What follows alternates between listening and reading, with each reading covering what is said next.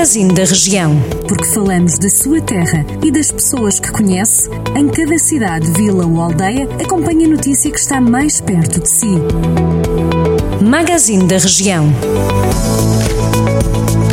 Ainda bem que está connosco na rádio nesta segunda-feira, início de semana 6 de setembro. Passamos em revista algumas das notícias que marcaram os últimos dias para alguns dos conselhos do Distrito de Viseu. Em Armamar, o granizo voltou a fazer estragos. Na capital da maçã de montanha, o granizo caiu em força este ano e, tal como em maio do ano passado, voltou a fazer estragos nos pomares. O presidente da Associação de Fruticultores de Armamar fala em impactos na qualidade da produção. Segundo José Osório, o granizo deste ano já afetou cerca de 40% da maçã de Armamar. A apanha da maçã neste Conselho decorre até meados de outubro. Armamar produz entre 70 e 80 mil toneladas por ano e tem cerca de 200 fruticultores fruticultores.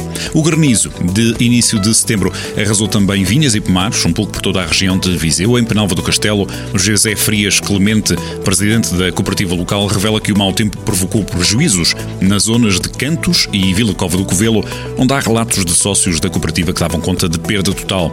Já em Cesures e Campina, o cenário poderá ser apenas grave, mas ainda assim com muitos prejuízos. Nesta edição do Magazine da Região, passamos ainda por Carregal do Sal, que neste período de pré-campanha para as autárquicas de 26 de setembro restou dos casos de vandalismo dirigido aos cartazes de candidatos.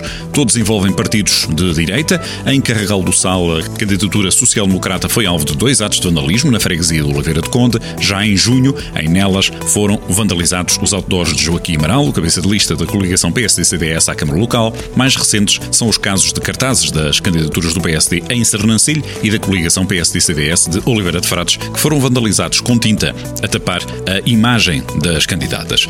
Para São Pedro do Sul está agendada a presença da exposição sobre Pilar Europeu dos Direitos Sociais, constituída por 24 painéis. A exposição itinerante vai passar por algumas das bibliotecas que compõem a rede intermunicipal de bibliotecas Viseu de Lanfões. A mostra é organizada pela representação da Comissão Europeia em Portugal e quer dar a conhecer, segundo a CIM Viseu de Lanfões, os 20 princípios para a construção de uma Europa social forte, justa, inclusiva e plena de oportunidades. A exposição que começou em Nelas está por São Pedro do Sul de 11 a 16 de outubro.